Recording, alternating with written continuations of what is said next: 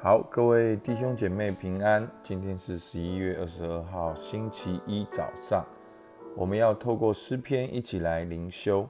我们先一起祷告，亲爱的天父上帝，我们感谢你，主啊，你总在哦诗篇的诗人的敬拜祷告中，让我们看见跟你一个又真实又活泼的生命关系。这个生命关系并不是经常。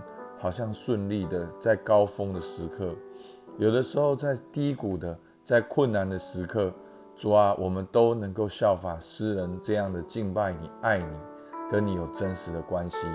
主，我们向你献上感谢，听我们祷告，奉靠耶稣基督的名，阿门。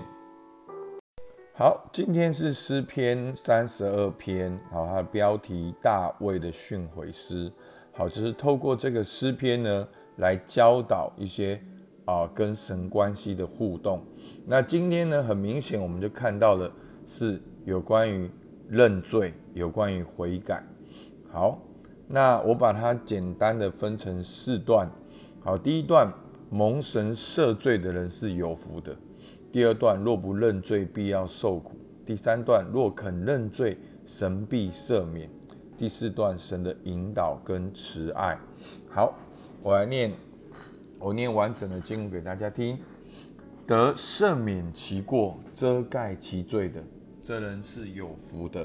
凡心里没有诡诈，耶和华不算为有罪，这人是有福的。我闭口不认罪的时候，因终日哀哼而骨头枯干。黑夜白日，你的手在我身上沉重，我的精意耗尽，如同夏天的干旱。我向你陈明我的罪，不隐瞒我的恶。我说我要向耶华承认我的过犯，你就赦免我的罪恶。为此，凡虔诚人都当趁你可寻找的时候祷告你。大水泛溢的时候，必不能到他那里。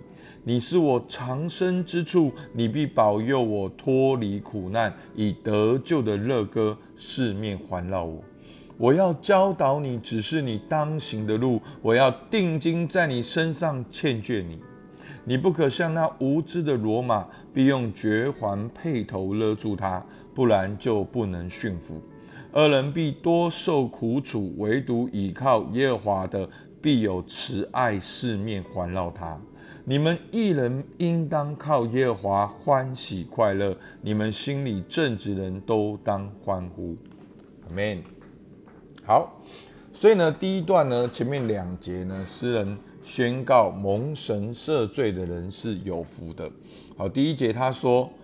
得赦免其过、遮盖其罪的，这人是有福的。好，所以赦免其过、遮盖其罪，好，其实是一个意思，然后讲了两次。好，赦免其过就已经赦免其过了，然后遮盖其罪就是遮盖其罪的。好，一个意思讲了两次，要强调这个重要性。然后这人是有福的。然后凡心里没有诡诈，耶和华不算为有罪。这人是有福的，好，所以呢，其实第二节也跟第一节一样的意思，耶华不算为有罪，所以凡心里没有诡诈是什么呢？就是他坦诚的人，他是坦诚向神认罪悔改，耶和华不算有罪的人，这人是有福的。所以耶和华不算有罪，有没有罪？有罪。但是他认罪，耶和华不算为有罪，所以弟兄姐妹，我常常觉得有些人很不切实际，他们好像活在一种真空的状态里面，说哦，追求行为上的完美，或者是追求自己哦怎样怎样的完美，然后想要很好，其实真的福音的大能救恩真的从来就不是这样。我其实不管在教会讲，或者我到不同的地方讲，基督教是他利，好，他利的意思就是他人的力量，好，那他人力量就是耶稣基督的力量，不是靠我们自己。所以这边写的很棒，耶和华不算为有罪，但是呢，第三、第四节，若不认罪，必要受苦。他说：“我闭口不认罪的时候，因终日哀哼而骨头枯干。”黑夜白日，你的手在我身上沉重，我的精意耗尽，如同夏天的干旱。所以，当我不认罪的时候，我好像哀哼，骨头而枯干。然后，神的手在我身上沉重，我的精意耗尽，如同夏天的干旱，是形容到那个植物枯干而萎靡。好，所以后面才会说，如同夏天的干旱。那这是不认罪的状况。那如果认罪呢？好，所以前面今天诗篇就很清楚哦，它的节奏一二节就是宣告蒙神赦免是有福的，然后第二段是不认罪，第三段是认罪，然后第四段就是好像一个起承转合这样子。然后我们看第三段，若肯认罪，神必赦免。我向你承明我的罪，不隐瞒我的恶。我说我要向耶和华承认我的过犯，你就赦免我的罪恶。好，所以在这边呢，讲到什么？承明我的罪，不隐瞒我的罪，然后承认我的过犯。所以呢，承明不隐瞒，承认。重点是什么？就是第二节，凡心里没有诡诈，就是向神承认，向神坦诚。上帝就赦免，所以当神赦免你的时候呢，三十二篇第六节，为此凡虔诚人都当趁你可寻找的时候祷告你。